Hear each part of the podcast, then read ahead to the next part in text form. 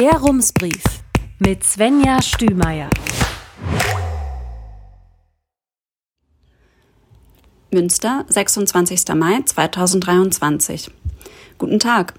Als Reaktion auf die kürzlich vom SC Preußen Münster veröffentlichte Studie darüber, wie gut der Verein der Stadt tut, hat die FDP eine Pressemitteilung veröffentlicht. Ist ja schön, mal ganz offiziell festgehalten zu haben, wie positiv der ökonomische Einfluss Preußen-Münsters so ist, findet Simon Hastert. Das Internet hinterfragt diese Studie allerdings unter anderem das Fanmagazin 100% mein SCP. Was den Verein seiner Meinung nach allerdings noch toller machen würde, eine Abteilung für Mädchen und Frauen. Ja Mensch, Sachen gibt's, die gibt's gar nicht. Also in diesem Fall eben die besagten Trainingsmöglichkeiten für Fußballerinnen bei Münsters frisch gebackenem Drittligisten.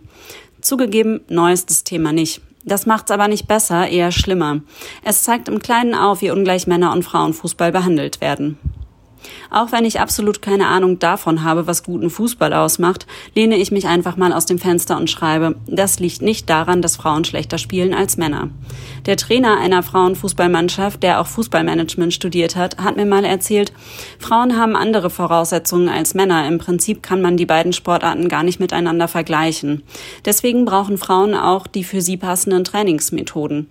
Weil Männer schon seit dem 19. Jahrhundert professionell gegen Bälle treten, der DFB das Frauen aber aber bis 1970 verboten hat und es bis heute eben erhebliche Einschränkungen für sie gibt, zum Beispiel, dass keine Mädchen- und Frauenmannschaften in Vereinen existieren, sind die Trainingsmethoden für Frauen längst nicht so gut entwickelt wie die für Männer.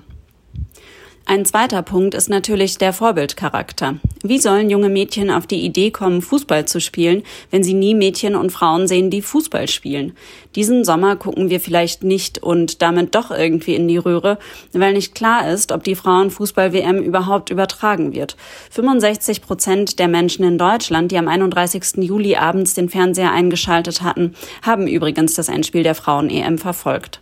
Stellen Sie sich mal vor, irgendwelche Fußballer müssten eine Petition starten, damit die WM der Männer hoffentlich doch im Fernsehen gezeigt wird. Oder stellen Sie sich vor, der BVB oder Bayern München würden den morgen gewonnenen Meistertitel der Herren nicht offiziell feiern, weil die Damenmannschaft in dieser Saison nicht so gut abgeschnitten hat und man sich deswegen nicht nach Party fühlt. Absurd, oder? Und dann kommen Vereine mit der Aussage um die Ecke, wir würden ja, wenn es die Nachfrage gäbe. Über den Unsinn dieses Arguments hat mein Kollege Ralf Heimann wiederum mit Kolja Steinrötter gesprochen, der die Frauenfußballmannschaft von Blau-Weiß Aasee trainiert. Er sagt, Angebote richten sich nicht nach der Nachfrage, sie werden von FIFA und Co. kreiert. Länderspiele in irgendeinem Dorfstadion am Mittwochnachmittag nehmen Menschen wohl genauso gerne wahr, wie Eltern Lust haben, ihre Töchter 50 Kilometer weit zum Auswärtsspiel zu fahren, weil da eben die nächste Mädchenmannschaft spielt. Die gute Nachricht, es gibt andere Möglichkeiten für Frauen und Mädchen in Münster Fußball zu spielen, zum Beispiel in Kinderhaus oder bei Borussia Münster. Da hat sich der SC Preußen Münster übrigens neulich ganz gönnerhaft angeboten, seine Expertise verstärkt mit der Mädchen- und Damenabteilung zu teilen. Und man wolle schauen, ob und wie sich Preußen Münster in dem Bereich weiterentwickeln kann. Ich wünsche mir, dass das tatsächlich passiert. Denn um noch einmal das Stichwort Sichtbarkeit in den Ring zu werfen, es ist natürlich super, dass andere Vereine Mädchen die Möglichkeit geben, gemeinsam zu kicken. Beim Thema Fußball kommt vielen aber wohl doch zuerst Preußen Münster in den Sinn. Insbesondere jetzt, da der Verein wieder in die dritte Liga aufgestiegen ist. Erfolg heißt in diesem Fall vielleicht auch, endlich mehr Verantwortung zu übernehmen. Und nun zum Haupttext. Knappe Flächen. Drei Szenarien für 2045. In der Mehrzweckhalle der Stadtwerke stehen viele blaue Stühle, auf einigen sitzen Menschen. Sie wollen wissen, was sich andere so in den vergangenen Monaten überlegt haben, damit die Stadt Münster ihre Flächen möglichst zukunftsfähig und nachhaltig nutzt. Naja, Zugegeben, ein Teil der Anwesenden hat bereits in den nicht öffentlichen Werkstätten zum sogenannten integrierten Flächenkonzept Münster, IFM, mitgearbeitet. Sie gehören also zu denen, die die Verwaltung schon im Vorfeld in den Prozess einbezogen hat. Nicht alle waren mit dem Ablauf zufrieden, aber dazu später mehr. Grundsätzlich ist es wohl eine gute Sache, wenn die Stadt versucht, Bürgerinnen über das zu informieren, was sie zusammen mit Planerinnen und Vertreterinnen aus der Stadtgesellschaft umsetzen möchte. Denn um den Leiter des Stadtplanungsamts Christopher Festersen zu zitieren, es ist schließlich wichtig, dass die Leute verstehen, was da eigentlich besprochen wird. Konkret waren das drei Szenarien, die eine mögliche Weiterentwicklung der Fläche darstellen. Die drei Perspektiven, die die PlanerInnen dabei insbesondere berücksichtigt haben, sind Siedlung, also wo wohnen und arbeiten wir, Freiraum, wo bleibt Platz für Grün, natürliche Lebensräume und Landwirtschaft und Energie, wo produzieren wir Energie. Szenario 1, alle gehen zu Fuß. Szenario 1 heißt lebendige Kernstadt. Hier soll Wachstum möglichst im Inneren der Stadt geschehen, also dicht und nach oben bauen, den Fokus auf platzsparende und effiziente Windkraftanlagen zur Energieerzeugung legen und die Außenbereiche möglichst freilassen. Das würde weniger Flächen versiegeln und im Schnitt zu kompakterem Wohnraum führen und dazu, dass Menschen sich mehr zu Fuß oder mit emissionsarmen Verkehrsmitteln fortbewegen. Schließlich wäre so alles gut erreichbar, Stichwort 15 Minuten Stadt. In diesem Beispiel plant man damit, in den sogenannten zweiten Grünring einzugreifen, also die Grünfläche, die eigentlich laut Ratsbeschluss möglichst nicht bebaut werden soll, weil sie als wichtig für etwa den Erhalt von Biodiversität, Stadtkühlung und Erholung angesehen wird. Dass das nicht so gut ankommt, wissen die PlanerInnen aus vorherigen Werkstätten. Deswegen haben sie sich den Ausdruck Huckepack-Ansatz überlegt. Das soll die Idee veranschaulichen, dass in Wohnquartieren auch gleichzeitig Freiflächen und Naturräume mitgedacht werden. Und in Szenario 1 ließe sich das besonders gut umsetzen. Szenario 2 Hauptsache die Bahn fährt. Das zweite Szenario heißt starke Achsen. Die Idee hierbei ist, dass sich Siedlungen insbesondere im Radius von einem Kilometer um Bahnhaltestellen herum entwickeln. Trotzdem geht man davon aus, dass in diesem Fall viele Leute regelmäßig mit dem Auto fahren würden. Die CO2-Einsparungen wären hier also nicht so hoch wie im ersten Szenario. Die Bebauung würde dabei zwar punktuell verdichtet, aber eben nicht ganz so rigoros wie in Szenario 1. Dafür würde die Sicherung der Grünzüge mehr in den Vordergrund rücken und Gewerbestandorte könnten da entstehen, wo ihre Emissionen nicht so viele stören. Als Energiequellen würden verstärkt Photovoltaikanlagen in den Blick genommen. Szenario 3. Ohne Auto geht's nicht. Bei Szenario 3, das Stadt und Landschaft heißt, ist die Siedlungsbildung noch weiter auf die Außenbereiche verteilt. Die Idee dahinter, man baut an ganz vielen Stellen ein bisschen, sodass eigentlich niemandem auffällt, dass es mehr Gebäude gibt. Quasi als würde man Konfetti schmeißen, sagt Klaus Overmeier von Urban Catalyst, eines der Planungsunternehmen. So sei es schneller möglich, auf eine wachsende Bevölkerung zu reagieren. Wenn die dann allerdings vermehrt in Außenbereiche zieht, fährt sie auch häufiger Auto, was wiederum mehr CO2-Ausstoß bedeutet. Man würde außerdem intensiver nach geeigneten Flächen für Photovoltaikanlagen suchen und den Ausbau von Windkraftanlagen eher nicht priorisieren. Das mit dem Huckepack-Tragen von Wohnsiedlungen und Freiflächen würde hier allerdings nicht so gut funktionieren. Die Flächen seien dafür zu kleinteilig und würden ja erst nach und nach entwickelt. Haben Sie nun drei Visionen von Münster im Jahr 2045 im Kopf? Und fragen Sie sich, ob man nicht einige Aspekte einfach kombinieren und damit ein noch besseres Szenario schaffen könnte? Das ist auch die Idee dieser Gedankenspiele. Möglichkeiten aufzeigen, Aspekte ansprechen und darüber sprechen, was die Menschen in Münster am sinnvollsten finden. Das fand Dienstagabend statt. Bis zum 11. Juni können Sie aber auch noch an dieser Online-Befragung teilnehmen. Und wer interessiert sich für sowas? Die Stadt nennt das Beteiligung der Stadtgesellschaft. Was bei der Veranstaltung am Hafenplatz jedoch auffällig war, neben denjenigen, die eh schon im Prozess involviert waren, kamen interessierte Bürgerinnen dazu, wobei man das interessiert mit Neonfarbe markieren und dreimal unterstreichen muss. Zumindest die Fragen und Gespräche haben den Eindruck erweckt, dass die Menschen sich schon seit einiger Zeit damit auseinandersetzen, wie Leben und Flächenverbrauch in Zukunft aussehen sollten. Eine breite Öffentlichkeit stellen die gut 100 Menschen, die bei der Veranstaltung waren, nicht dar. Dabei wollte sie eigentlich genau die erreichen. Und selbst wenn noch mehr Menschen dort gewesen wären, überhaupt zu verstehen, welche Aspekte in die komplexe Thematik Flächenplanung hineinspielen und was sich die Architektinnen und Stadtplanerinnen überlegt haben, ist ein strammes Programm für ein paar Stunden, womöglich nach einem Arbeitstag.